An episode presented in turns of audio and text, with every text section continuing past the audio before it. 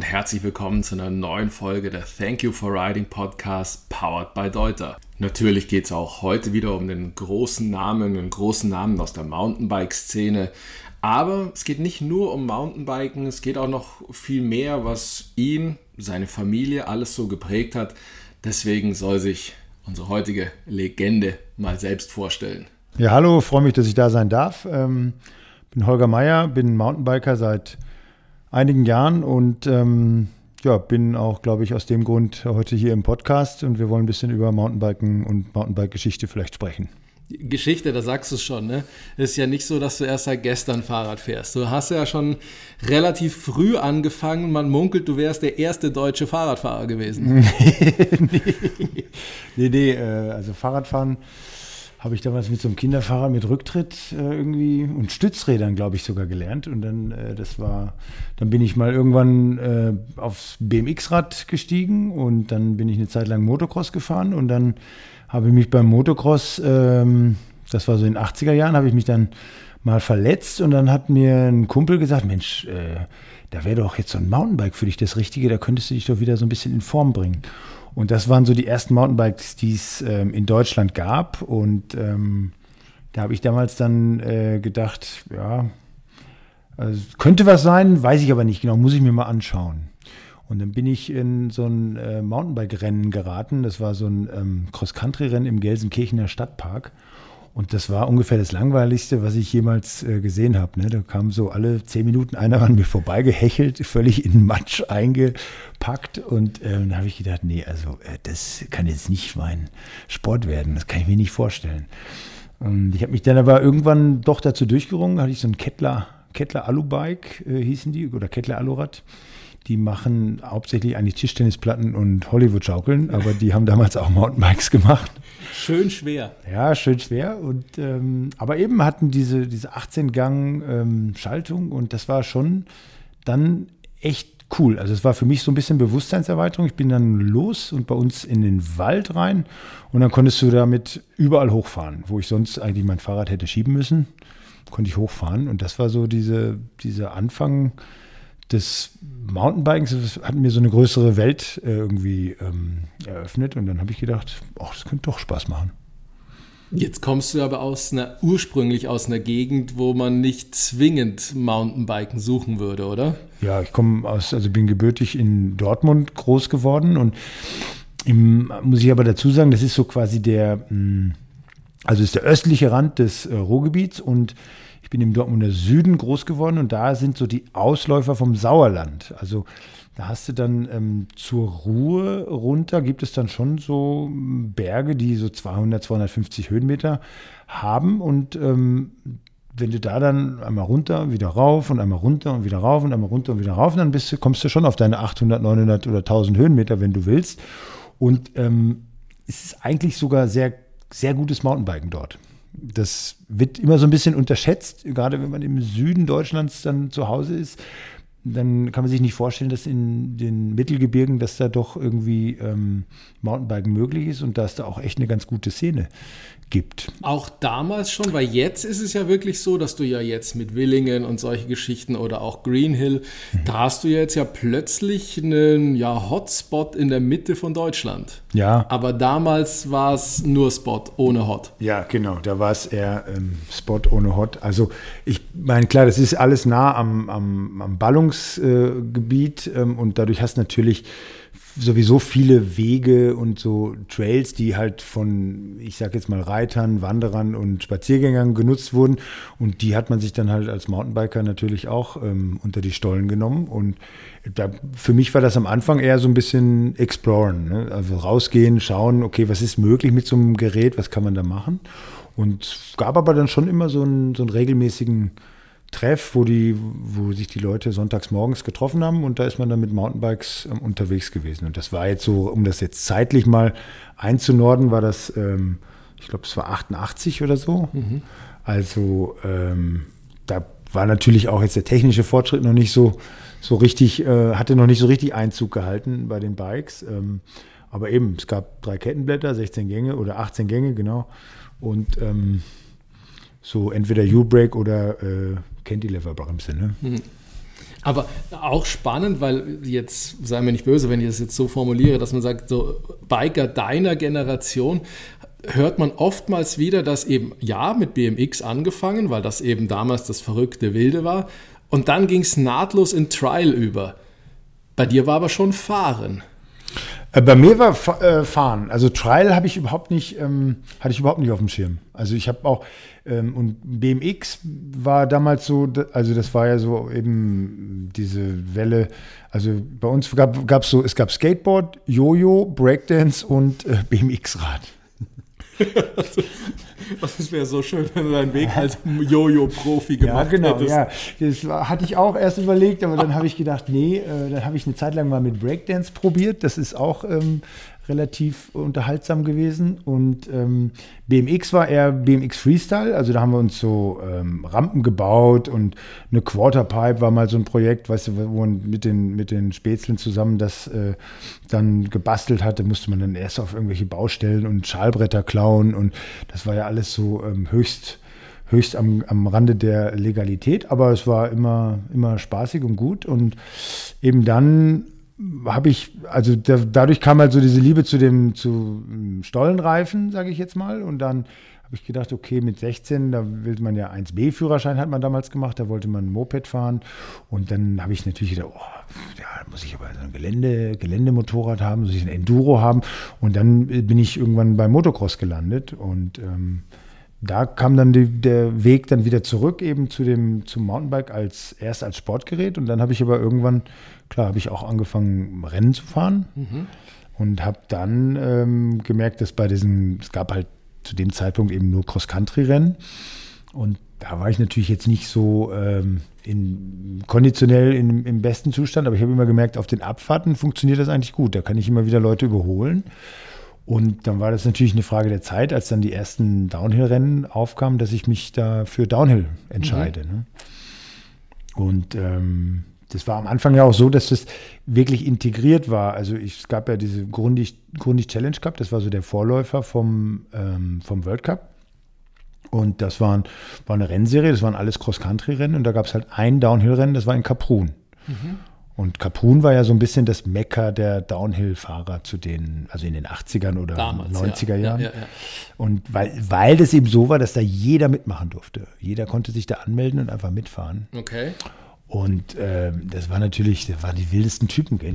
Mit äh, Lederkombi, ähm, Integralhelm vom Motorrad mit Visier oder äh, einfach nur so Typen mit äh, normaler Rennradhose und dann äh, Rollerblade äh, oder ihr Inlineskate-Schonern, Ja. weißt du, diese, Was diese mit den Regenbogen, ja. alles, was man so gefunden hat oder Eishockey-Montur und also es war wirklich ähm, wild und dann hat das ja so ein bisschen diesen Extremsportcharakter auch äh, bekommen. Ne? Ja, das war- passt ja auch so in die Feuer-, Eis- und Dynamitzeit, Genau, oder? genau. Es Ja. war alles so mit Neonfarben und Pink und Elo Freestyle und keine Ahnung, diese ganzen äh, Farben. Das war so, ja.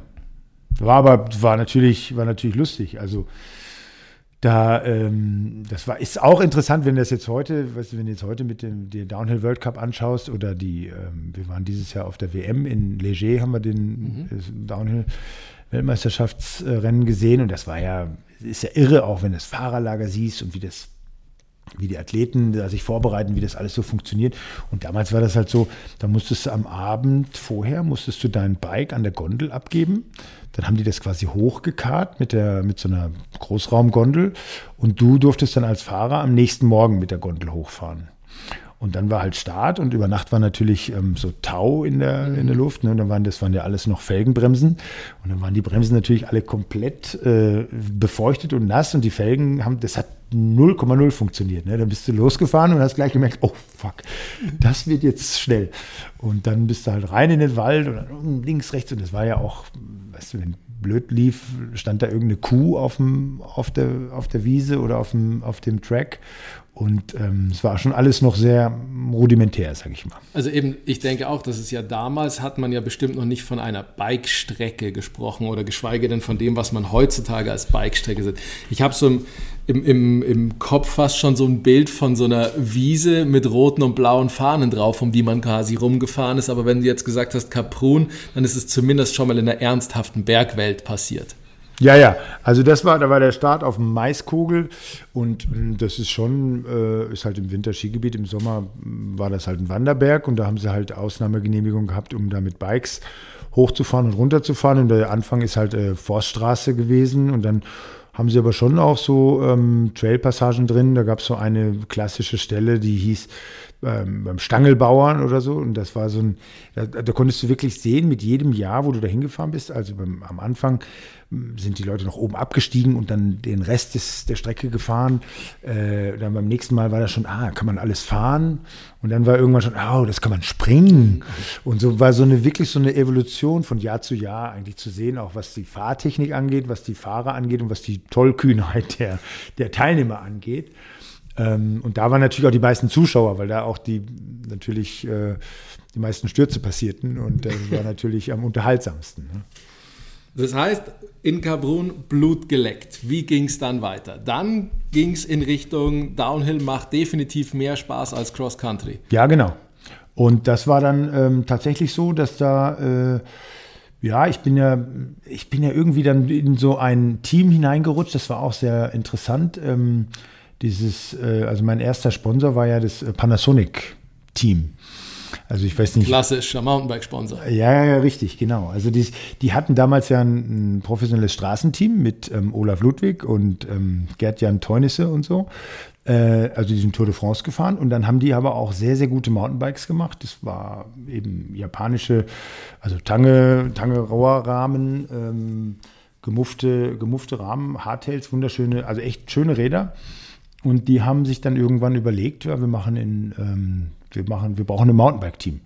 Und ähm, irgendwie habe ich äh, Glück gehabt und ein guter Freund von mir wurde dann da quasi der Teammanager und hat gesagt, du Holger, hast du nicht Lust da auch ähm, mitzumachen? Und das war dann auch so, das habe ich dann zwei Jahre, zwei oder drei Jahre gemacht und die hatten tatsächlich auch schon äh, ein Full Suspension, ähm, was ich dann in einem Jahr sogar in Kaprun gefahren bin. Ähm, also wilde Konstruktionen mit ähm, brutalsten Pedalrückschlag. Also wenn man so den, wenn man auf den Sattel drückte, dann ähm, hat das Pedal sich dreimal oder viermal rückwärts gedreht. Also, ähm, aber klar, also da, da, ist dann relativ schnell viel an, an ähm, technischer Evolution passiert. Ne? Da gab es auf einmal Federgabel, es gab auf einmal ähm, Full Suspension Bikes und mh, mm, ja, also da bin ich eben auch äh, diese, die Downhill-Rennen gefahren, aber ich musste immer, ich hatte immer noch so quasi diese, äh, ich musste noch die Cross-Country-Rennen auch fahren. Ne? Also das war dann immer noch Es war immer so, ja, ja, genau. Das war immer noch diese Zeit, wo du eigentlich mit einem Rad auch beides gefahren bist. Gell? Mm, und dann ähm, hat sich das äh, ja weiter spezialisiert und dann gab es ja eben auch eine eigene Serie, eigene Downhill-Serie. In Deutschland gab es ja, glaube ich, den ähm, ach, ich weiß gar nicht mehr, wie das hieß, Multivent Cup, VW ist dann da mal eingestiegen als Sponsor. Ähm, 93 müsste das gewesen sein, 93 oder 94.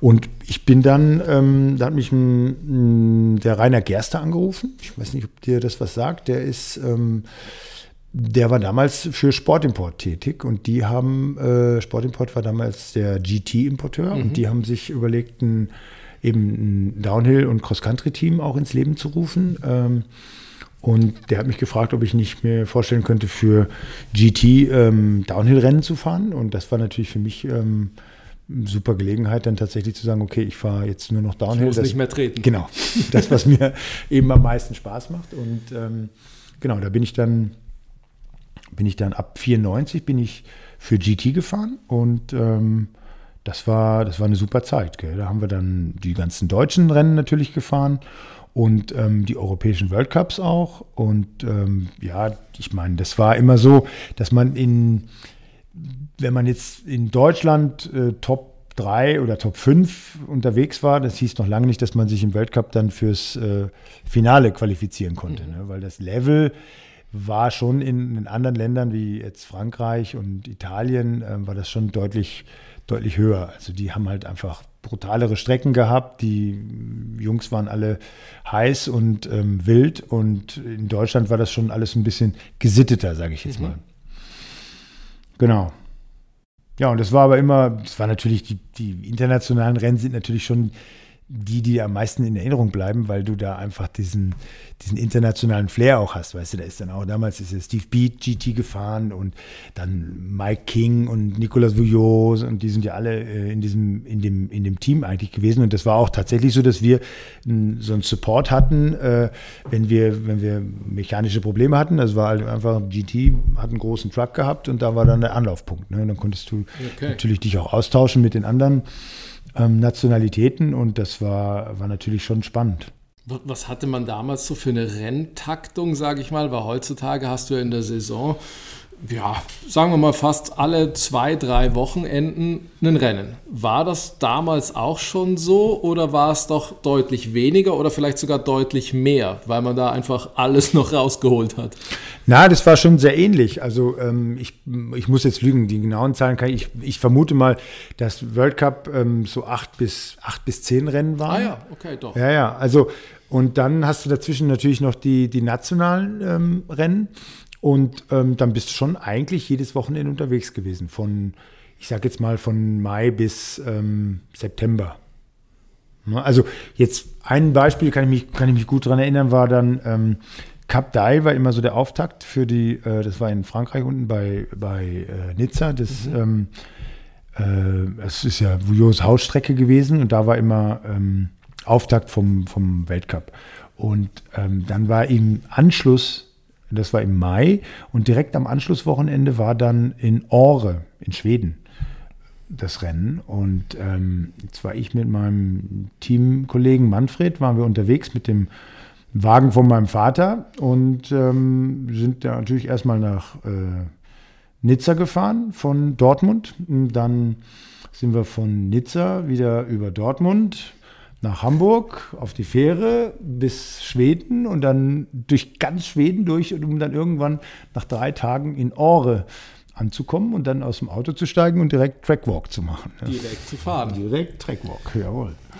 Ja, das war, war schon cool. Also es war super. Und dann sind wir auf dem Rückweg, haben wir noch einen Stopp gemacht in, in Hamburg, haben uns noch Hamburg angeschaut und so war das schon immer eine gute Möglichkeit, auch äh, Land und Leute kennenzulernen. Ne? Da sagst du ja was, oder? Weil da ging es ja dann schon los für dich, dass dich quasi, wie sagt man so schön, das Bike dahin brachte, wo dich die Schule nie hingebracht hat. So, also jetzt nicht in deinem speziellen Fall, sondern man sagt es ja so, sondern dass man ja wirklich, ja, wie du schon sagst, Land und Leute kennengelernt hast, oder? Weil das war schon so der Auftakt, dass du eigentlich da, ja, als jugendlicher, junger Erwachsener schon ordentlich rumgekommen bist. Also das war eben, das war eigentlich das Gleiche, was ich am, am Anfang, als ich das erste Mal mit dem Mountainbike bei uns in, in die Bittermark da im Dortmunder Wald äh, unterwegs gewesen bin, ähm, dass du so dieses Gefühl hast, oh, das ist jetzt cool, das eröffnet mir eine ganz neue Freiheit. Und das hat sich eigentlich so fortgesetzt. Ne? Wenn ich dann ähm, an, diese, an diese Rennen denke, habe ich gemerkt, Mensch, das ist eigentlich auch genau diese Freiheit, die ich wieder erlebe, die ich aber eigentlich auch nur erleben kann, weil ich diesen Sport Mountainbiken irgendwie ähm, auch lebe und da mich für entschieden habe. Und ähm, da war ich, waren, das waren wirklich ähm, super Jahre. Also ich, ich habe einen, ich muss ich jetzt auch lügen, ich glaube, das war 98, da haben wir dann auch äh, also es war ein super, super Reisejahr. Da sind wir dann, äh, das Weltcup-Finale war auf ähm, Honolulu oder auf ähm, Oahu, also auf ah, Hawaii. Ah, okay, also auch mal Übersee. Genau, und da habe ich äh, gesagt, okay, Weltcup-Finale, ähm, ich darf fahren. Also ich hatte, die Saison ist ganz gut gelaufen, da will ich unbedingt hin. Und dann ging es danach direkt weiter zur WM nach Cairns, Australien. Und das war natürlich ein, äh, das war ein richtig geiler Trip. Das habe ich mit dem Stefan Herrmann und mit dem äh, Manfred Stromberg okay. sind wir da zusammen unterwegs gewesen. Und äh, das ist halt dann einfach eine komplett andere Welt. Gell? Du bist morgens beim Downhill-Training und am Nachmittag sind alle, also auch die internationalen Rennfahrer, alle bei, in Waikiki am Beach beim, beim Longboarden. Ne? Und ähm, bist da im Wasser und gehst mit denen surfen. Das war dann schon sau cool. Ja, da kann man lang davon zehren, mhm. glaube ich. Aber es äh, ist ja nicht so, dass du dann aufgehört hättest mit Ländersammeln. Nee, ich bin dann, ähm, also diese, diese Rennfahrerei, das ist eigentlich so bis, ähm, also 99 war eigentlich meine letzte wirkliche äh, Downhill-Saison. Und ähm, da bin ich, ja, äh, 99 bin ich noch, bin ich eigentlich noch eine komplette Saison gefahren. Und dann war das ja so, dass GT pleite ging und ähm, dann so ein bisschen die Weiterexistenz von dem Team auch so in Frage gestellt war. Und dann habe ich gedacht, na gut, dann vielleicht habe ich jetzt auch zehn Jahre lang Rennen fahren, vielleicht reicht es auch. Vielleicht ist es Zeit für was Neues. Und da bin ich ähm, bei einem Bike-Lasertest, also ich habe ja immer schon neben meiner Rennfahrerei, habe ich ja immer noch fürs Bike-Magazin ähm, so als freier Mitarbeiter, als Testfahrer, als Fotofahrer, habe einfach schon ein bisschen geschaut, dass ich so hm, mehrgleisig da unterwegs bin und jetzt nicht nur ähm, mich aufs Rennenfahren konzentriere. Hm.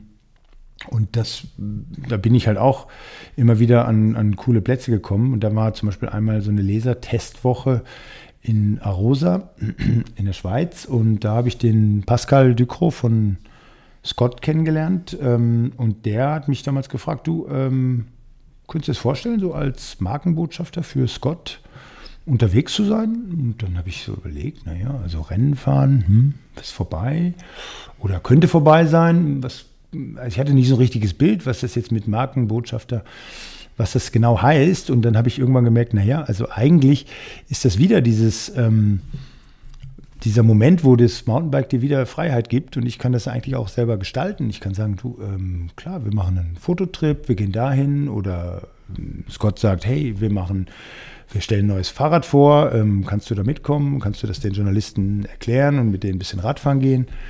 Und ähm, so habe ich gemerkt, dass das eigentlich eine total gute Möglichkeit ist, um das Leben, dieses freie Leben, was ich so äh, geliebt habe, auch weiterzuleben. Und äh, jetzt haben wir das Jahr 2022 und ich bin immer noch mit Scott unterwegs. Und bist immer noch der Markenbotschafter. Yes! Wobei sich, glaube ich, da hat sich doch die Welt schon auch geändert. Also jetzt nicht nur im Mountainbiken selber, sondern da hat sich doch die Welt auch wahrscheinlich, früher war es, wie du gesagt hast, wirklich der dezidierte Fototrip, nochmal der Magazintrip, wo ein Reisebericht rumkommen sollte. Jetzt kommt Social Media dazu. Jetzt musst du plötzlich kleine Trips, äh, kleine Clips machen. Jetzt solltest du noch einen TikTok-Auftritt haben und, und, und. Fluch Segen oder ist halt so? Hast du meinen TikTok-Account gesehen? Ich habe jetzt zwei Clips drauf. Ich habe schon gesehen, dass du einen schon hochgeladen hast. Ganz verrückt. Nein, ich habe, ähm, also das ist ähm, auf der einen Seite natürlich, es ist Fluch und Segen, wie, du es sagst. Äh, aber ich finde, es ähm, ist schon äh, eine, ehrlich gesagt eine Bereicherung, weil du, ähm, weil die Informationsflüsse viel kürzer sind. Du hast viel mehr äh, kannst du auch teilhaben an den, ähm, an, an, Sachen, die, wo du gar nicht dabei bist, wo du einfach mitkriegst, hey, das ist ja cool. Ähm, die waren jetzt da und da oder das war jetzt, äh, so war das also bei Red Bull Hardline und so ist es da. Und ähm, ich, also für mich ist es eigentlich eher so ein, äh, so ein, so ein na, wie nennt man das, ein Fernrohr in die Welt, mhm. wo ich so ein bisschen auch gezielt äh, einfach die Informationen bekomme, die ich ja so im die dir so im Fernsehen oder sowas bekommst das ja gar nicht. Und äh, da merkst du ja auch gleich, also gut, bei unseren Kindern merke ich das auch, da schaut keiner Fernsehen, sondern die informieren sich halt über eben über YouTube oder über diese ganzen sozialen Plattformen. Und ähm, das hat natürlich einen Einfluss, aber ähm, du hast natürlich, du kannst deine, deine Bubble dann viel besser bedienen, weil du genau weißt, okay, ich will, mich interessiert das andere ja nicht. Ich will, ja. nicht, ich will jetzt nicht wissen, was, ich will auch nicht wissen, was in Katar bei der Fußball-WM los ist. Interessiert mich nicht. Du willst aber wissen, wie der Trail da und da ist und du kannst genau. dir schon einen POV-Run anschauen, um ja, genau. festzustellen, oh, hatte ich mir anders vorgestellt, vielleicht fahre ich den links daneben. Ja, genau. Und das ist zum Beispiel auch was, wo ich, wir haben ja während wir oder während der Rennfahrerei habe ich ja auch äh, mich mit dem Thema Bike, Fahrtechnik und so viel beschäftigt. Und das war ja auch alles Neuland. Und ähm, da haben wir auch, habe ich, ich ein, zwei Bücher darüber geschrieben und habe mich da einfach viel mit auseinandergesetzt und aber eben viel auch von anderen Sportarten mir rübergezogen und dann dazugereimt und gedacht, okay, das muss, ist eigentlich beim Biken ja genauso, wie jetzt zum Beispiel beim Skifahren belastest du den Außenski. Das machst du beim Biken in der Kurve auch. Die, der, äußere, der kurvenäußere Fuß wird belastet und ähm, hast viele Parallelen. Aber ähm, das, so war das eben auch mit, mit dem Lernen. Wenn du selber fahrtechnisch weiterkommen wolltest, hast du halt viel Try and Error gehabt. Hm. Und jetzt, ähm, ich war dieses Jahr in Maribor bei der, bei der Downhill-EM, ähm, nicht für mich, sondern mein, mein Junior ist mitgefahren. Und dann habe ich gesagt, jetzt machen wir einen Trackwalk zusammen, schauen wir uns das mal an. Ähm, dann sind wir in dem Rock Garden und dann habe ich gedacht, naja gut, du könntest hier fahren, könntest da. Also einfach so, wie ich da früher rangegangen wäre. Ne? Drei verschiedene Möglichkeiten und dann hm, vielleicht ein, zwei, dreimal fahren und dann schauen, wie ist das tatsächlich mit dem Timing. Bist du da schneller, bist du da schneller, bist du da schneller. Aber der Lewis wusste genau, was er fahren wollte. Der hatte das nämlich vorher schon gesehen. Der Jackson Goldstone fährt so und so und so und so und springt da an dem Felsen ab und landet dann da und fährt da runter. Und das war die schnellste Linie. So. Und so geht der, also ja. der hat das genauso wie du sagst. Der und, hat das vorher und plötzlich schon. ist der Papa raus. Ich bin raus. Gegen Jackson Goldstone. Ich, ich kann nur sagen, geil gemacht, gute Linie, schön gefahren. Aber auch hier ist ja natürlich ein schönes Beispiel, was du gerade mit dem Buch gesagt hast. Du hast ein Buch über Fahrtechnik geschrieben. Mhm. Würdest du es heutzutage nochmal schreiben oder würde heutzutage Holger Meier wahrscheinlich eine Bewegtbild-Masterclass-Fahrtechnik machen? Weil das ja sich wahrscheinlich doch besser anfühlt als zu lesen. So Pedale mittig positionieren. So, das muss ich ja schon wieder mitnehmen bis aufs Fahrrad. Ja, ja. Den YouTube-Clip, ich drücke halt auf Play, während ich das Rad schon in der Hand habe. Ja, also ganz klar, das ist, äh, die äh, Zeiten ändern sich. Ich bin ein großer Fan immer noch von Print. Also ich schaue gerne gute Magazine mit schönen Fotos und inspirierenden Geschichten, finde ich super. Aber ähm, wenn ich kurzzeitig aktuelle Informationen haben will, dann bediene ich mich natürlich auch an äh, eben Social Media oder neuen, neuen Medien. Und ähm, dass, wenn ich jetzt ein Fahrtechnikbuch machen würde, würde ich das auch so machen wie ähm, Ryan Leach zum Beispiel hat das ja auch äh, ganz schön gemacht, alles auf, äh, also das würde ich auch modern gestalten. Aber dann wiederum, ich habe jetzt auch gar nicht den Anspruch, das äh, zu machen, weil wenn ich sehe, wie auch die neue Generation Biker unterwegs ist und wie die fahren, da käme ich mir einfach äh, blöd vor, wenn ich jetzt sage, du, ähm, du Corby, da musst du jetzt aber die Kurve, die musst du aber ein bisschen mehr im rechten Winkel fahren und nicht so mit diesem Brappen da hinten und so. Ja, wobei aber auch Corby Engstler in der, einer Folge im Thank You for Riding Podcast gesagt hat, er konnte auch von Johannes Fischbach noch was lernen. Ne? Ah, ja. Ja, also, ja, wo er auch selber gesagt hat, er lernt nicht aus, weil Kurven fahren können manche einfach wesentlich schneller als er. Mhm. Unglaublich, aber wahr. Mhm. Na, aber zurück zu dir. Jetzt haben wir schon Mountainbiker, Markenbotschafter, Buchautor, aber das ist ja bei dir noch lange nicht Schluss. Also du hast ja dann irgendwann noch wirklich auch mit Fahrtechnik Camps angefangen und, und, und. Also da kommt ja noch einiges dazu. Was kam da denn noch alles? Also Fahrtechnik Camps, das war, das lief schon so ein bisschen einher mit, ähm, mit dem ähm, mit dem Thema. Also ich habe ja Sport studiert in, äh, in Bochum und da haben wir damals angefangen, sowas wie eine äh, Mountainbike AG ähm, zu installieren. Und ähm, da haben wir natürlich erste Erfahrungen gesammelt, wie, wie kann man das jetzt den Leuten am besten beibringen. Und ähm, dann habe ich das natürlich auch ähm, auf diesen Camps äh, den Leuten beigebracht. Und irgendwann merkst du aber auch, gut, jetzt gibt es ja schon ein paar Leute, die mit dem Mountainbike unterwegs sind und dann gibt es natürlich auch welche, die dann schon ein bisschen besser fahren.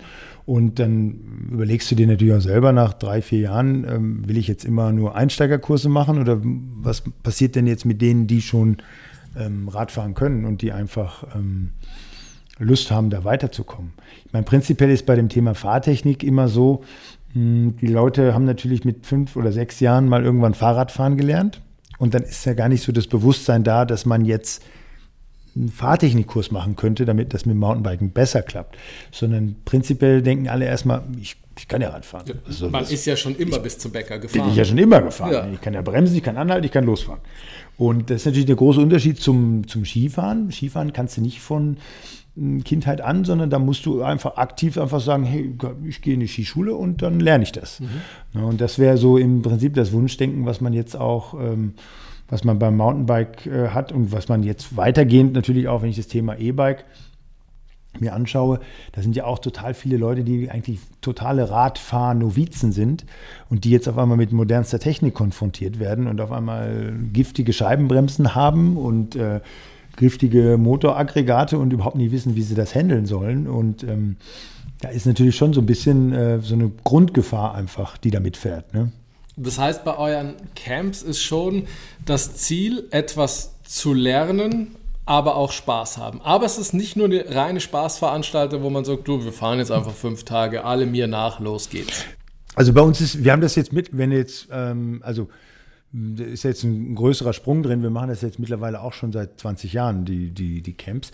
Und es hat sich natürlich weiterentwickelt. Und wir haben jetzt äh, irgendwann gemerkt, okay, das, was uns eigentlich am meisten Spaß macht, sind eben solche Sachen, ähm, so eine geguidete Tour, zum Beispiel durch die Ligurischen Alpen, wo wir in jedem Tag in einem anderen Ort sind und einfach so, ein, so eine ähm, Trail Safari nenne ich das. das. Das sowas macht mir am meisten Spaß und das machen wir mit ganz kleinen Gruppen und sind dann ähm, mit denen unterwegs. Und dann haben wir aber natürlich auch größere Camps, wie jetzt zum Beispiel das Freeride Camp in ähm, Serfaus Fisladis. Da sind dann 50 Teilnehmer und dann haben wir halt auch ähm, fünf, sechs Gruppen Hast natürlich auch mehr Coaches mit dabei, die musst du auch ein bisschen dir immer wieder, ähm, ja, ich sag mal, heranziehen oder einfach schauen, okay, wer ist da, wer hat da, wer hat da Lust, wer hat da eine gute Art, auch so mit den, mit den Kunden oder mit den Bikern umzugehen, wie wir, also die Karen und ich, das, das für richtig halten. Und ähm, wir haben, bei uns ist schon wichtig, dass die Leute am Ende einfach ein, ein Rundum-Erlebnis haben, ne? dass sie einfach eine gute Zeit haben auf dem Bike, was dazugelernt haben, aber eben auch ähm, super Restaurant am Abend hatten und oder einfach eine gute Zwischenmenschlichkeit mit den, mit den Leuten. Und ähm, ja, ist schon ähm, spannend, weil eben jedes Camp auch wieder anders ist. Ne? Wir haben, klar, wir haben auch noch reine Fahrtechnik-Camps. Ähm, wir haben dann diese so eine Dolomiten-Durchquerung, dann haben wir diese Ligurien-Geschichte, dann haben wir ähm, das Freeride-Camp, also dann haben wir noch ein Enduro-Camp in Reschen.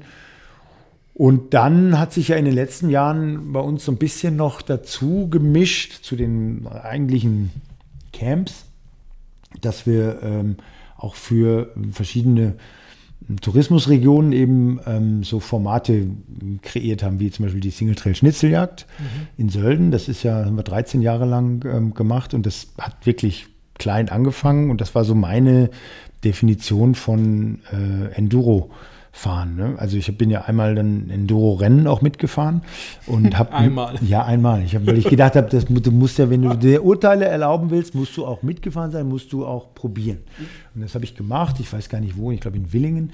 Und ich hatte dann irgendwie das Gefühl am Ende, das war eigentlich gar nicht so lustig, wie alle gesagt haben. Weil alle haben gesagt, das ist total toll. Du fährst mit deinen Freunden und dann fährst du da total entspannt und dann fährst du da irgendwie diese Stages und das ist echt super. Und ich fand das total anstrengend und total alle mit so Messer zwischen den Zähnen und keiner hat mit dem anderen so richtig gesprochen und dann fand ich das irgendwie total befremdlich und habe gedacht, nee, das muss irgendwie anders gehen. Und daraus ist eigentlich so dieses Format von den Trailjagden ähm, entstanden, dass wir gesagt haben, okay, also wenn, dann will ich das wirklich mit meinem besten Kumpel machen, also brauche ich einen Bike Buddy. Im besten Fall fahren wir im Zweierteam, vielleicht sogar im Dreierteam. Und ähm, dann haben wir einfach irgendwie so einen, einen groben Plan, wo wir hin müssen, aber keinen, es ist jetzt nicht so, fixiert wie bei, einem, wie bei den Stages, dass du jetzt erst Stage 1, Stage 2, Stage 3, Stage 4, Stage 5 machen musst, sondern du kannst einfach sagen, okay, den Checkpoint fahre ich dann an und dann fahre ich als erstes erstmal Checkpoint 7 an oder ich mache die Missionsstation und ähm, auf diesen Missionsstationen haben wir uns gedacht, wenn da jetzt viele Leute kommen und die Leute müssen eine lustige Aufgabe erfüllen, dann ist es ja eigentlich viel besser, weil wenn die eine lustige Aufgabe erfüllen müssen, nimmt das schon mal erstmal diesen Renncharakter raus. So, und dann haben wir da überlegt, wie machen wir das denn jetzt, wenn die anderen dann warten müssen? Dann werden die auch wieder nervös. Und dann haben wir das direkt an den, irgendwelchen Almhütten gemacht. Und ähm, an den Almhütten kann man natürlich dann auch einkehren. Und im Idealfall ist das so, wie zum Beispiel im zweiten oder dritten Jahr bei der, bei der Schnitzeljagd. Da kam dann ein Team, so um fünf war immer Zielschluss, die kamen dann um fünf ins Ziel und hatten schon, waren schon relativ angetrunken. Und dann habe ich gesagt, was ist mit euch los? Es waren zwei Schweizer. Und die meinten, ja, du, ah, da an der ersten Station war da so ein Stau und dann haben wir uns gleich in die Hütte gesetzt und das war so gut, du weißt, da haben wir ein Bier und dann, ach, dann haben wir noch ein Bier und noch ein Bier und dann waren wir, ach, da war es schon vier, ja, und dann sind wir runtergefahren. Und äh, das war aber so genau weißt du, genau sowas braucht es. einfach mhm. die, die einen haben, sind verbissen und ja, die wollen und die anderen sagen, das ist doch egal, war doch super, wir haben geile Trails gefahren. Und das war so ein bisschen meine Definition von Enduro. Fahren, äh, dass du einfach möglichst viele Trails am Tag fahren kannst und dazwischen eben vielleicht auch mal die Möglichkeit hast einzukehren und am Abend gibt es halt Schnitzel und Bier für alle oder eben in Gröden gibt es dann Knödel und Bier für alle und Das heißt, also deine ganzen Trailjagd-Prinzipien basieren darauf, du musst 1, 2, 3, 5, 12 Trails fahren, um deinen Haken zu kassieren. Du musst x Aufgaben lösen, wie Helm rückwärts aufsetzen, dich dreimal im Kreis drehen, was auch immer, Ja. um dann einen Sieger zu ermitteln oder jemanden zu ermitteln, der am meisten Spaß hatte. Ja, also das ist so. Du hast, du musst diese Aufgaben erfüllen. Also wir haben Checkpoints und Aufgaben. Und diese Aufgaben sind, da sind, das sind besetzte Stationen. Da wartet jemand mit äh, auf dich mit äh, irgendeiner Aufgabe, zum Beispiel mit dem Scott Kinderbike auf dem Geschicklichkeitsparcours über eine Wippe und so. Und dann, wenn du das geschafft hast, kriegst du einen Stempel in deinen Pass. Und ähm, mit diesem, diese Stempel musst du halt sammeln. Und wenn du alle Stempelplätze äh, voll hast, äh, dann darfst du wieder ins Ziel fahren. Und da gibt es jetzt die Fraktion, die macht das tatsächlich auf Zeit. Und die fahren dann so, weil es läuft eigentlich nur die Gesamt, es ist Startzeit und dann, wer als erster im Ziel ist, da hört die, die Zeit erstmal auf, zu laufen. Und dann wird nach hinten aber immer, kriegt jeder Teilnehmer seine, seine Zeit. Und den größten Preis kriegt aber mittlerweile das Team, was am nächsten an der Mittelzeit ist.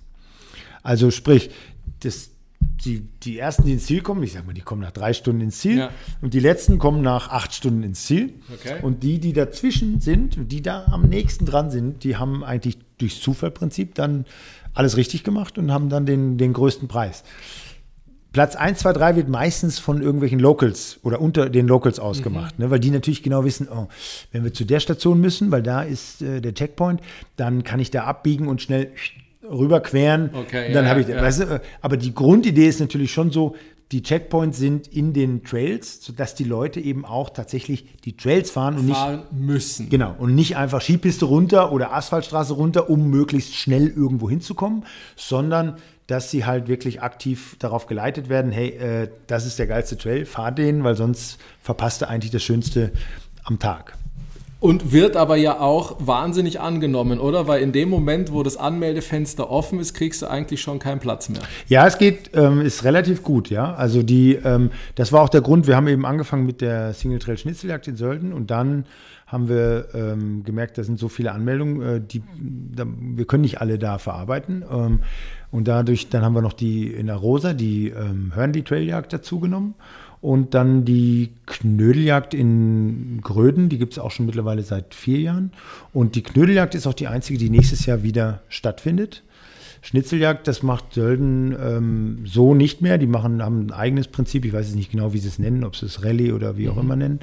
Ähm, Arosa stellt sich auch ein bisschen mehr familienmäßig auf und ähm, Gröden äh, will einfach diese, diese Knödeljagd weiter, weiter ausbauen, weil die auch im, in Zukunft noch mehr Trails dazu bekommen und deshalb finden sie, dass das eine gute Möglichkeit ist, um da einfach das Gebiet auch kennenzulernen. Ne? Weil das im Prinzip gehen die Leute ja dann am Ende des Tages, gehen die nach Hause und haben das ganze Gebiet erkunden müssen, weil sie halt verschiedene Sachen finden mussten, diese Checkpoints und die Aufgaben. Und die haben wir natürlich so platziert, dass sie wirklich alles an Trails, was da gibt, auch mitfahren, gesehen und gesehen gefahren haben. Genau. Ja, genau. Sehr gut. Holger, jetzt fällt immer wieder wir und uns. Ja, Wer gehört denn zu wir und uns eigentlich noch alles dazu? also wir und uns ist, also es gibt natürlich mich als Holger, aber ähm, ich bin natürlich nur die, die ähm, halbe Nummer. Ähm, die Rasenmäher bestehen zum Beispiel aus der Karen, Karen Eller und Holger Meier. Die Karen habe ich eben kennengelernt ähm, auf einem der ersten Bike-Festivals am Gardasee. Und ähm, die Karen kommt eigentlich eher aus dem Ausdauerbereich. Also die hat, ist auch Mountainbikerin, aber die hat eher dann äh, Marathonrennen gefahren und die Bike Transalp ähm, ein, zwei, dreimal gewonnen. Also die kommt eher aus diesem ähm, Ausdauerbereich und ich komme ja eher aus dem Downhill-Bereich. Und dann hat sich das aber ganz gut ergeben und wir haben dann ähm, also ab von 98 an haben wir hier in München ähm, zusammen gelebt und ähm, jetzt fragen sich immer viele, wieso heißen die denn eigentlich die Rasenmäher? Und ähm, das will ich natürlich. Was euer Company-Name ist. ja, das ist genau, Ja. das ist unser Company-Name und unter dem Decknamen bieten wir eben diese ganzen Camps und ähm, Events auch an.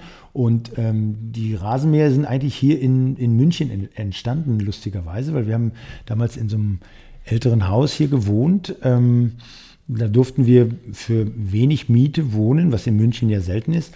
Mm, Aber wir hatten eine Aufgabe, wir mussten den Rasen mähen. Das war ein relativ großes Grundstück, so ein Haus so aus den 20er Jahren, weißt du, das waren noch großzügige Grundstücke. Und der einzige Haken war, oben äh, im ersten Stock hat noch eine ältere Dame gewohnt, die Tante Tina. Die war 99, als wir da eingezogen sind. Und ähm, da war es so, dass die gesagt haben, naja, also die, wenn solange Tante Tina da ist, muss der Rasen einfach gemäht sein, weil die ist nicht mehr so gut zu Fuß, die schaut immer aus dem Fenster. Und äh, dann habe ich zur Karin gesagt, du, das können wir doch jetzt erstmal machen, bis wir dann wissen, wo wir in München ähm, unseren Platz finden. Könnte das doch eine gute Lösung sein. Und ähm, die Tina wird wahrscheinlich sowieso nicht mehr so lange da sein. Also da müssen wir da eh raus, ne, weil das Haus dann verkauft wurde. Aber äh, das war dann so, dass Tina ähm, die älteste Münchnerin wurde und mit 109 erst äh, gestorben ist. Und da haben wir natürlich zehn Jahre lang Rasen gemäht. Und ähm, das war eben ein relativ großes Grundstück. Und deshalb ähm, musste ich auch, zum Beispiel als wir dieses Meeting hatten für unsere Firmengründung, musste ich dann auch noch weg, weil ich noch Rasen mähen musste. musste. Und dann, und dann hat, hat die, äh, unsere Grafikerin, die Claudia, hat dann gesagt, ja, aber immer wenn ich euch treffe, müsst ihr noch Rasen mähen. Ihr seid doch die Rasenmäher. Das ist doch wie Mountainbiken. Du fährst durch die Natur und danach ist alles viel schöner als vorher, oder? Und dann habe ich gesagt, ja, das stimmt, das ist gut. Ja. Und so sind wir bei dem Namen geblieben und ähm, der kommt auch ganz gut an. Die Leute können sich daran erinnern. Und eben ab und zu ist das Problem, dass Leute dann eine E-Mail schreiben und irgendwelche Ersatzteile für irgendeinen Wolf Rasenmäher suchen. Äh, da muss ich dann verneinen. Da musst du dann sagen, Baumpflege Meier. Nein, in Dann- diesem Sinn genau. nicht. Nein, nein. Sehr gut. Jetzt arbeitet ihr aber auch schon am deutschen Mountainbike-Nachwuchs. Ja. Beziehungsweise habt schon erfolgreich daran gearbeitet. Ja, also wir sind ja, mittlerweile sind wir zu viert ähm, unterwegs und da ist der Lois und die Leni und die Leni ist 17 mittlerweile, ähm, der Lois ist 13 und die sind beide ähm, echte Mountainbike-Aficionados, sage ich jetzt mal. Also die sind, äh, der Louis hat von Anfang an gesagt, er will Rennen fahren und der ist dann schon so ein, zwei, drei Downhill-Rennen mitgefahren, diesen Rookies Cup und ist auch sehr erfolgreich gewesen. Und dann hat die Leni natürlich irgendwann gesagt, also da hätte ich unterschrieben, dass die keine Lust hat auf ähm, Wettkampf im Mountainbike-Bereich. Äh, aber die hat dann gesagt, naja, was der Louis kann, das kann ich auch, da melde ich mich mit an. Und dann hat die sich halt auch angemeldet bei den verschiedenen Enduro-Rennen und auch bei den Downhill-Rennen und hat da auch ähm, einiges gewonnen. Hat dieses Jahr, glaube ich, die, äh, diese Tiroler Enduro-Serie gewonnen. Da, äh, da war sie ganz, ganz stolz. Schöne Pokale und dann so ein bisschen Taschengeld gab es da. Und ja, die haben auf jeden Fall Spaß und sind motiviert und ähm, sind mittlerweile auch auf Scott Bikes unterwegs, was natürlich ähm, cool ist. Und Wer das wohl eingefädelt hat. Ach, weiß ich auch nicht. Die kennen da jemanden, der, bei, der, der mit Scott zu tun hat. Aber ähm, nein, das ist super, weil wir halt da so als Familie natürlich auch so ein bisschen was transportieren können, dass, dass du, wir haben uns natürlich auch lange mit dem Thema auseinandergesetzt, dann, was, wie kriegst du das hin, dass deine Kids auch Bock haben auf Biken? ne? Genau, also das wäre jetzt auch meine Frage gewesen. Wie weit hatten die zwei eine Chance, Mountainbike zu wählen oder lieber zu sagen, oh, ich versuche mein Glück in Jongleur, Playstation-Profi oder Dressurreiten? Ich weiß es nicht. Also das ist lustig, du sagst, du hast eigentlich schon, also bis auf Playstation, das haben wir irgendwie äh, vermeiden können, aber die Leni hat zum Beispiel auch eine Zeit lang, ähm, war die Reiten und ja, und der Louis war Fußball. Und dann, ähm, die haben also einfach, wir haben probiert, die möglichst wenig in irgendeine Richtung zu drängen, weil ich finde nichts schlimmer, als wenn du so ähm, überengagierte, ähm, übermotivierte Eltern da hast, die dann immer, ja, jetzt komm, jetzt, du musst aber. Und dann habe ich gesagt, also die können von mir natürlich alles haben, aber das muss eigentlich schon so ein bisschen selbst eingefordert werden. Und das erste Mountainbike, was der, was der Lois hatte, war so ein mm, 16 Zoll Scott Voltage. Das habe ich auf unserem eigenen Bike-Flohmarkt gekauft von einem, von einem Kollegen. Ähm, das war mit Rücktritt und äh, hab das hat er, das hat er geliebt. Damit ist er dann zum Kindergarten gefahren und so. Und aber da war noch nicht jetzt an, äh, an wirklich an Mountainbiken mh, zu denken. Und aber du hast schon gemerkt, dass sie jetzt prinzipiell ein Rad ganz gut finden, so als Fortbewegung. Und wir haben die aber auch am Anfang zum Beispiel gar nicht mitgenommen, groß zu diesen Bike-Festivals oder so, wo wir jetzt einen beruflichen Auftrag hatten, ähm, sondern haben die eigentlich eher bei der Oma gelassen. Und ähm, irgendwann haben die dann aber so ein bisschen Lunte gerochen und haben gesagt, Mensch, das ist aber eigentlich, das ist total cool, äh, da habe ich Bock. Und da muss man auch wieder sagen, ähm, das A und O ist da tatsächlich, du musst denen diese erste Hemmschwelle eigentlich nehmen und zum Beispiel eine leichte Flowstrecke irgendwo in einem Bikepark, äh, wo du einfach mit dem Lift hochfahren kannst, wo die nicht gleich dieses, oh, das ist eine totale Quälerei, dieses Fahrradfahren. Ich schwitze da immer und runter tun mir die Arme weh und weil die Bremsen nicht richtig gehen und so. Und ähm, wenn die, als sie dann aber gesagt haben, Mensch, das, das macht ihnen Spaß, dann haben wir natürlich auch probiert, okay, was, mhm. was braucht sie, was brauchen die denn jetzt für ein Material? Ne? Da, da musst du ja schon dann sofort ein Upgrade auch machen. Und dann war das zu der Zeit, wo da auch noch nicht viel war auf dem Markt. Ne? Das ist auch interessant, weil haben wir auch relativ viel recherchiert und haben am Anfang, haben wir dann, weißt du, hier Touren gemacht mit, so einem, mit einem Single-Trailer hinten dran, mit so einem Anhänger. Mhm, Anhänger ja. Gab es auch noch keine E-Bikes, sind wir halt alles noch so pedaliert. Und dann hast du irgendwann einen Mitläufer hinten dran, das gab es auch von ähm, Tuterin. Die haben da echt ein, eigentlich ein gutes Programm und ist auch, würde ich sagen, der einzige, der wirklich für Mountainbike-Touren ähm, funktioniert. Und dann, wenn die, wenn sie dann ihr eigenes Rad haben, dann bist du natürlich schon immer wieder gefragt, auch ein bisschen schieben oder mal ziehen. Mhm. Einfach, dass sie so ein bisschen ähm, bei Laune bleiben. Und ähm, dann haben wir halt wirklich probiert, so das, das Gelände auch so auszuwählen, dass das kindgerecht ist und dass die Spaß haben. Ne? Und ähm, da ist zum, auch jetzt zum Beispiel Toskana ist hervorragend. Wenn wir haben immer Herbstferien, machen wir ganz oft ähm, in Toskana, in Massavecchia und da hast du so 200, 300 Höhenmeter und dann geht es wieder runter. Und dann mhm. wieder 200, 300 Höhenmeter. Also so schleichende Berge, sage ich jetzt mal, wo die jetzt nicht das Gefühl haben, oh, ich muss jetzt 1200 zwei Höhenmeter Stunden, am Stück, zwei am Stunden. Stück rampen.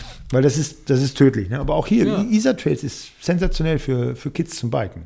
Versus aber auch die Abfahrt so, dass man Spaß dabei hat und nicht gleich denkt, oh Gott, hoffentlich überlebe ich's, plus Kids, plus Eltern etc., sondern dass halt eben der Spaß im Vordergrund steht und dann der eigene Wunsch nach mehr. Genau. Also ich glaube, dass wir das relativ gut, also es ist halt wirklich so eine, das kannst du keine, mathematisch, keine mathematische Formel draus machen, aber das kann funktionieren, es kann auch ähm, nicht funktionieren, aber bei uns war es halt so, dass wir die am Anfang eigentlich eher ein bisschen ähm, zurückgehalten haben und jetzt nicht so äh, in, den, in den Sport reingeworfen haben, äh, und jetzt mittlerweile sind die aber selber total total fasziniert. Und ähm, wenn ich jetzt ein Ergebnis wissen will von irgendeinem World Cup oder von Red Bull Rampage oder Hardline, brauche ich nur die Leni oder den Louis fragen, die wissen das hundertprozentig. Sehr schön. Ist es aber dann auch trotzdem, dass du ab und zu trotz aller Umstände noch der, oh, Papa, wie uncool trotzdem der uncoole Papa bist? Oder ist es und oh, jetzt nervt er wieder? Nee, also im Moment, nee. Also ja, in, aber ja, also natürlich kann ich uncool sein, wenn es ja. um Schule geht zum Beispiel. aber äh, jetzt beim Biken ähm, würde ich sagen, ist das noch okay. Ähm, ich darf auch noch äh, in, jetzt in Naturtrails, ähm, da kann ich noch vorne, vorne fahren und ähm, darf ich auch noch. Aber so im Bikepark zum Beispiel, da fährt mir der Louis äh, ganz, ganz klar weg. Also, Siehst du kein Land mehr?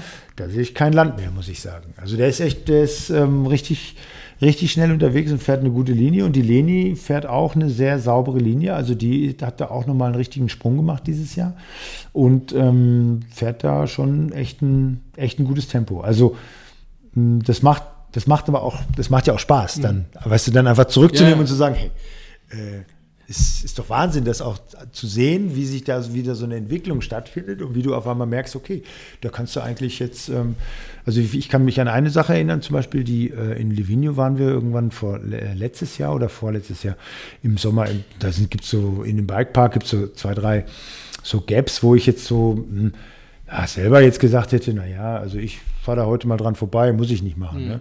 Dann hat mein Sohn mich aber gefragt, du Papa, willst du, willst du den springen? Ich kann dir vorfahren. Dann weißt du die Geschwindigkeit. Dass dich dann der Sohnemann drüber zieht. Sauber, fahre ich hinterher, kein Problem. Und haben wir dann auch so gemacht. Das funktioniert super. Mhm.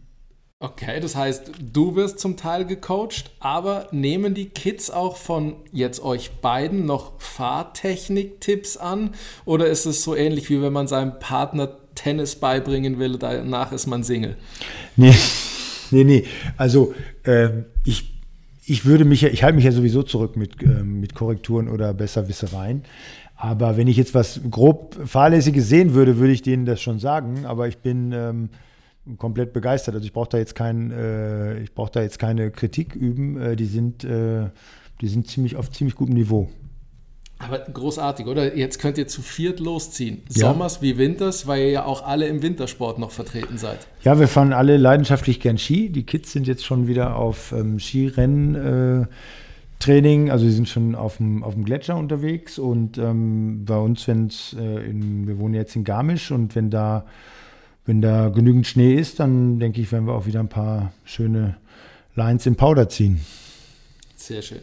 Was bringt die Zukunft? Was sind die Pläne von Holger Meier oder von den Rasenmähern? Ja, also die Rasenmäher ähm, werden weiterhin äh, den Spirit des Mountainbikens äh, an die ähm, Bevölkerung äh, transportieren.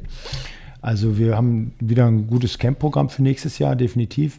Ähm, dann eben die Knödeljagd, die, glaube ich, super wird nächstes Jahr. Die äh, ist wieder im September in Gröden.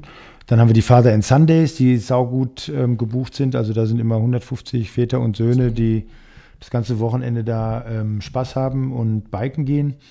Dann haben wir noch das Family Bike Derby, was in ähm, Dolomiti Paganella stattfindet. Und äh, du, dann haben wir noch ein paar kleine, kleine Camps und ich denke, dass wir ähm, die Kids nächstes Jahr noch ein bisschen mehr unterstützen werden, weil die halt ähm, wirklich das Rennenfahren noch ein bisschen ausbauen wollen.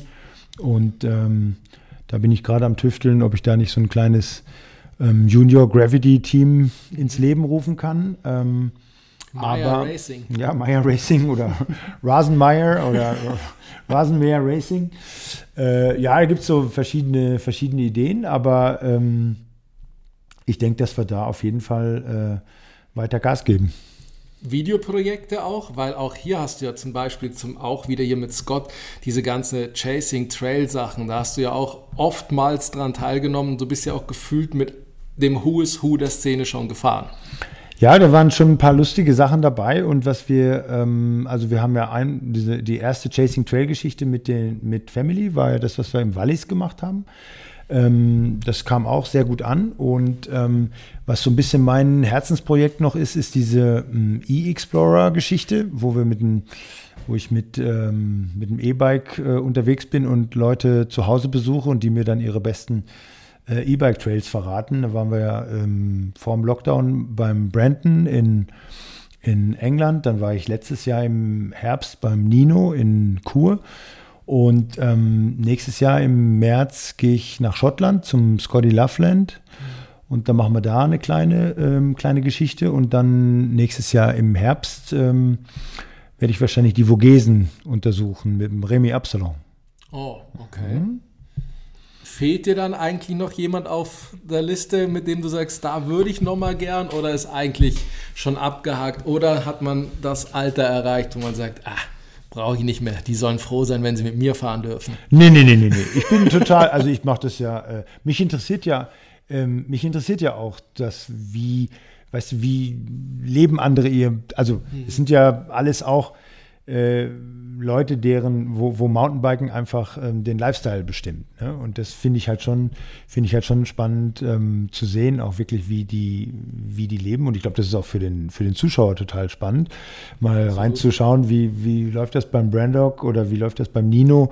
Ähm, ist der, ist der denn, ist der denn ganz nett oder ist der denn äh, arrogant oder so? Man, das, man weiß das ja nicht, weil du siehst den ja oft dann nur auf den Rennen und ähm, wenn du so dann eintauchen kannst und mit denen ein, zwei, drei Tage ähm, auf den Home Trails erleben kannst, ist das natürlich schon saugut. Und das probieren wir auch in der, in der Serie einfach den Leuten so ein bisschen mit auf den, auf, auf den Weg zu geben. Sehr, sehr gut. Das heißt, Machst du aber dann auch alleine, weil logischerweise die Kids noch in der Schule sind oder macht ihr das auch wieder im, irgendwie in einem ganzen Gespann? Nee, das macht, also das ist jetzt so ein Projekt, was ich, was ich eigentlich alleine mache. Ähm, da hat die Karen ja auch nochmal ihr, ihr Projekt, das mit dem, mit dem Contessa-Team, ähm, wo die auch immer wieder ähm, Fototrips machen oder ähm, irgendwelche Filmgeschichten. Und ähm, so ein Family-Bike-Trip für nächstes Jahr haben wir eigentlich noch nichts Fixes im Visier, aber ich kann mir gut vorstellen, dass wir da, dass wir da noch was machen. Also ich weiß jetzt ähm, von beiden Kindern, dass äh, ihr größter Wunsch eigentlich ist, entweder äh, Madeira oder Whistler mal zu ähm, unter die Stollen zu nehmen. Und ähm, dadurch. Bei mindestens einem könntest du ja schon mal wieder mitreden, oder? Ich Ja. weiß nicht, ob du in Madeira War ich auch schon. Warst du auch natürlich, was frag war ich ich auch schon. Ja. Ist auch ist beides super, finde ich beides ähm, toll und ähm, ich meine, bei uns ist halt immer so ein bisschen das Problem, dass wir ähm, auch für so einen Trip wie Whistler, da brauchst du halt einfach ein bisschen mehr Zeit und ähm, unsere Hauptsaison ist einfach im, ist halt im Sommer und ähm, dann muss man sich da schon in den, in den Sommerferien einfach ein bisschen Zeit blockieren, dass da nicht irgendwelche anderen Termine reinrutschen, wie irgendwelche Camps oder irgendwelche Präsentationen, dass man da einfach dann mit den, mit den Kids so einen längeren Trip Ja. machen kann. Aber ähm, dieses Jahr waren wir zum Beispiel im, mit dem Bus unterwegs und sind dann ähm, von, von der Atlantikküste wieder zurück zur ähm, WM nach Leger, weil das einfach, ähm, auch weil die Kids das sehen wollten. Ne? Weil das ist, und das war wirklich, Da war ihnen ja ordentlich Show geboten Boah, mit French also Overkill. Wirklich, das war brutal. Und ich habe ja echt, ich habe ja auch schon viele äh, Rennen gesehen, aber ich war jetzt lange nicht beim, ich war jetzt mal vor drei, vier Jahren, war ich in Lenzer Heide beim World Cup. Das war auch spannend, aber da muss ich fast sagen, war das Cross-Country-Rennen fast das Spannendere. Aber jetzt äh, in Leger, äh, das war unglaublich. Also ich glaube, das letzte Mal habe ich sowas, solche Bilder gesehen ähm, beim Fall der Mauer 1989. Und, und ihr seid ganz ohne Scorpions ausgekommen. Mhm, Ja, genau. ja, genau. Sehr schön. Holger, was ist, wenn man dich jetzt fragen würde, was ist dein Lieblings-Bike-Trail? Oder wenn du sagst, das muss einer der Zuhörer gefahren sein, weil der hat sich so in deinem Kopf eingebrannt. Also, das ist total schwer zu sagen. Das ist so eine, ähm, das ist ja äh, eine gern gestellte Frage, aber ich bin ja eigentlich ein großer Fan von, ähm, von großen Gebieten. Also, wo man einfach sagt, okay, das lohnt sich da hinzufahren, um das zu, ähm, da, um das zu machen, um da mehrere Trails zu fahren. Also, wo ich sehr, sehr gerne bin. Also, ich bin definitiv gerne in Italien unterwegs, weil ähm, ich mag die, ich mag die Sprache, ich mag das Essen, ich mag den, den Vino und ähm, ich mag die Gegenden und die Trails, die es da gibt. Und ähm, wir sind oft im Austertal zum Beispiel. Und da gibt es ja wirklich ein paar ähm, echt klassische hohe Übergänge, wo du bis auf 3000 Meter hochkommst und dann einfach trotzdem super flowige Trails ähm, runter hast. Also diesen, den Passo Inverneux zum Beispiel ist ein super schöner äh, Trail oder auch die ähm, Punta Lecce. Das ist ähm, da auf der Montvaler-Seite. Also da gibt es jede Menge Sachen, aber da kann ich nur empfehlen, einfach ähm, wirklich mal hinfahren und dann in The Place gehen und da ist im Place kriegt man alle Informationen, die man braucht und auch das nötige Shuttle, dass man nicht alles hochpedalieren muss, weil das sind dann schon viele Höhenmeter, wenn man von Talboden bis, bis oben will. Und meistens ist es so, dass du da 1000 Höhenmeter überwindest mit, mit dem Shuttle und dann nochmal 600 bis 800 oder 1000 Höhenmeter hast, wo du pedalierst und jeepst, um dann vom Gipfel irgendwo runterzufahren. Das sind dann lange Abfahrten, 2000, 2500 Höhenmeter bergab. Das finde ich schon sehr gut. Dann bin ich auch sehr gerne in Ligurien. Es gibt sehr viele schöne Trails. Also mein Highlight dieses Jahr war eigentlich Molini di Triora. Da bin ich ähm, seit längerem mal wieder gewesen und da gibt es einfach so viele gute, qualitativ gute Trails und auch wahnsinnige schöne Landschaft und kaum Leute. Mm. Weil alle im Finale sind? Ja. Ja. Und da sollen sie auch bleiben. Es ist schön. Okay. Auch Finale soll ist schön. rausschneiden? Nein, kannst du ruhig lassen, ist schön. Also, weil, nein, ich finde ja, ähm, das ist ja wichtig, also, das ist ja total wichtig, dass es so Hotspots gibt, weil alle jetzt nach Finale fahren oder alle fahren nach Latsch in Finchgau. Was super ist, weil da dadurch passiert überhaupt was, dadurch gibt es überhaupt Orte, wo eine Infrastruktur ist. Und dadurch müssen aber dann auch wieder andere Orte äh, aufwachen, wie zum Beispiel der Gardasee, der lange ja davon einfach gezerrt hat, Mensch, super. Es ist der Gardasee. Ja, es ist der Gardasee und der ist so toll zum Mountainbiken. Und das Mountainbiken ist ja da wirklich überbewertet. Also es gibt halt total viele ruppige Trails, steil und schwierig zu fahren. Für technisch gute Fahrer alles kein Problem, aber wenn du jetzt als Einsteiger da eine Tour fahren willst, ist es halt eher mh, schwierig. Und jetzt merken die ja auch, dass da die Leute ausbleiben oder weniger Leute kommen und die sind vielleicht alle im Finale jetzt. Also muss ich mir doch irgendwann mal Gedanken machen und überlegen, Mensch, vielleicht muss ich ein bisschen an meiner Infrastruktur arbeiten und ein bisschen mehr anbieten für Biker und mich darauf einstellen. Aber das haben wir in Deutschland auch. Es gibt total viele Gebiete, wo einfach Biken überhaupt kein Thema ist.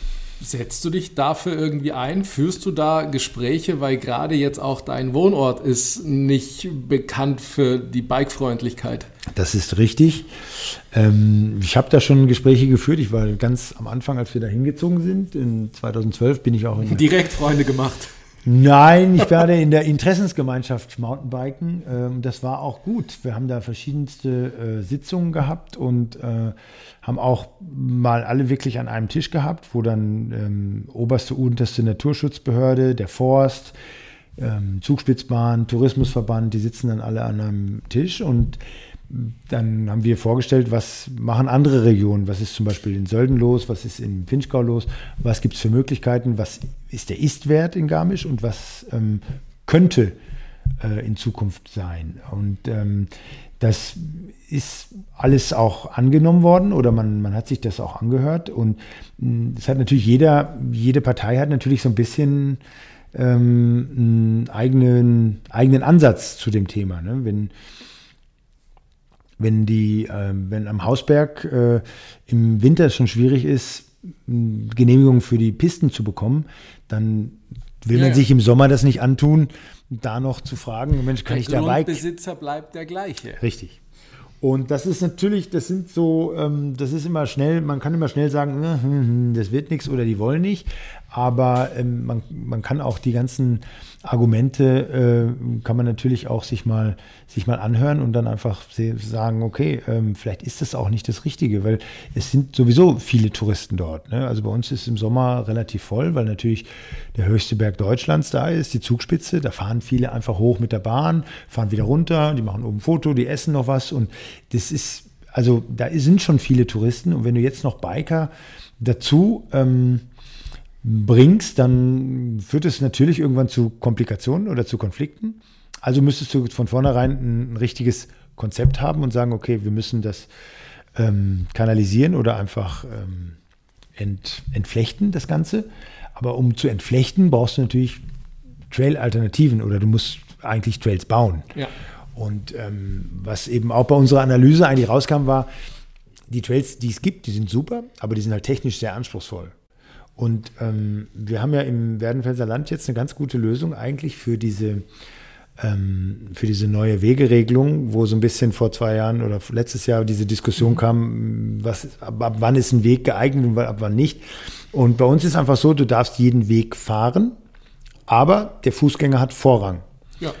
Was aber eigentlich super ist, weil das erübrigt sich dann auch mit irgendwelchen Zeitenlösungen oder sowas. Wenn, wenn ich in Wank zum Beispiel vorne den Wanderweg runterfahre, an einem Sonntag bei schönem Wetter, mitten im Sommer, um, ich sag mal, 13, 14 Uhr, da werde ich wahrscheinlich als Biker 65 Mal anhalten müssen und Servus sagen und dann Leute passieren lassen müssen. Das mache ich natürlich nur einmal. Da ist die Lernkurve recht schnell. Ganz genau. Die Lernkurve ist sehr schnell und direkt. Und dann machst du das beim nächsten Mal halt ähm, nach 17 Uhr, wenn die Bahn nicht mehr fährt und keine Leute mehr unterwegs sind. Und so, glaube ich, ist es schon total wichtig, dass da so ein Miteinander einfach entsteht. Und ähm, ich sage auch immer, hey, kommt nach Garmisch und fahrt da Mountainbike, weil es, es muss auch eine gewisse Frequenz einfach da sein, damit auch mal irgendwie so ein Handlungsbedarf entsteht. Weil wenn, wenn das immer totgeschwiegen wird und keiner, sowieso keiner sich hintraut oder hinfährt, ähm, dann entwickelt sich da auch nichts weiter. Ja, sieht auch nichts, ja. Weißt du, und deshalb haben wir zum Beispiel auch, wir haben ja den, den Gap Pub Ride ins Leben gerufen mhm. vor drei Jahren, also vor Corona. Und das ist super angenommen worden. Da waren 30, 40 Leute teilweise. Und wir sind immer donnerstags so ist wie so ein Afterwork-Ride, wo, die, wo wir einfach zusammen fahren und dann auch aber wirklich bewusst einmal durch den Ort fahren, damit die Leute so wahrnehmen, hey, da gibt es ja Mountainbiker, da ist ja was los. Jetzt organisieren sie sich. Ja, ja, ja, ja, ja. Also das hört sich blöd an, aber Ja, ja, ja. dieser Community-Gedanke ist da schon ähm, total wichtig, dass die Leute einfach sich auch zusammentun können und dann einfach sich fürs Wochenende verabreden und irgendeine Tour machen. Und danach gehen wir alle in, in den Pub und dann gibt es das äh, erste Bier, ist gesponsert. Ja, und dann ist das eigentlich immer ein netter Abend. Ich glaube, die Sichtbarkeit ist da auch einfach relativ wichtig. Zum einen für die Einheimischen, zum anderen aber auch vielleicht für die Offiziellen, dass man einfach sieht, hey, es wären schon Leute da, weil das, der Tourismus in Garmisch funktioniert, aufgrund, wie du schon gesagt hast, der Berg ist nun mal da und alle Eingriffe in die Natur wurden da halt schon getätigt. Du musst ja nur noch unten zahlen, oben wieder abkassieren und dann steigt er aus und dann war es das mit dem schönen Tourist. Funktioniert halt beim Mountainbiken nicht ganz so einfach. Nein, nein, also das ist eben schon so, dass du beim, beim Mountainbiken ja wirklich ein, ähm, ein, gutes, ein gutes Konzept für die Trails einfach haben musst und dann, die müssen natürlich auch gescheit gebaut sein, damit, das, äh, damit du da wenig ähm, Wartung am Ende hast und dann auch am Ende der Saison die Leute noch Spaß haben, wenn sie kommen. Gell? Aber ähm, ich, ich sehe das, ich sehe jetzt auch Garmisch, Garmisch gar nicht so als, ähm, als Bikepark-Destination oder sowas, sondern ich glaube, dass einfach ähm, gut ist, wenn man da so ein bisschen dieses so hochalpine Trails und ähm, vielleicht auch, mal, was man sich wirklich mal anschauen sollte, sind wirklich diese, diese Trailparks wie ähm, ähm, in Tschechien oder auch in, in Schottland. Oder allein Rabenberg ist Rabenberg. ja auch schon mal. Bin ich leider selber noch gar nicht gefahren. Was? Nein. Es gibt etwas, wo du noch nicht warst? Ja, also das steht auch noch, äh, steht auch noch auf meinem Plan. Äh, da muss ich noch mal, da muss ich noch mal hin. Also da gibt es äh, jede Menge noch. Und das sind auch Sachen, glaube ich, die kann man, die könnte man auch mit ähm, relativ geringem Aufwand auch äh, zum Beispiel bei uns umsetzen. Und ähm, es ist ja nicht, weißt du, du musst ja nicht mit der Seilbahn fahren. Man kann auch, man kann auch so hochfahren. Solange sich im Rahmen hält. Und es gibt ja auch das Thema E-Bike, Ja. was äh, die E-Mobilität natürlich am Berg, ja. Olga, noch zwei Sachen. Involvieren haben wir gerade schon gehabt wegen Garmisch und vielleicht über Infrastruktur. Wie ist es jetzt, wie involviert bist du bei deinen Sponsoren? Ich meine, wir könnten jetzt alle aufzählen, aber mit Scott Deuter, Esculap etc. Hört man deine Stimme? Fragt man nach deiner Stimme, wo man sagt, bringst du dich noch in Produkte ein oder sagst du halt, ah ja, das funktioniert ganz gut, das finde ich toll, das finde ich nicht gut?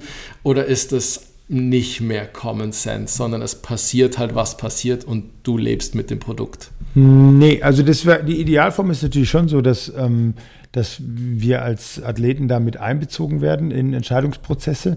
Aber das funktioniert natürlich nicht bei jeder, bei jeder Firma und das kann ich auch nachvollziehen. Also wenn jetzt, ich sage jetzt mal, ähm, eine Reifenfirma äh, wie Conti, die haben halt irgendwann mal äh, dann Prototypen äh, gebaut, dann fährst du die Prototypen, dann gibst du Feedback, dann sagst du, ja, das wäre super, das wäre so.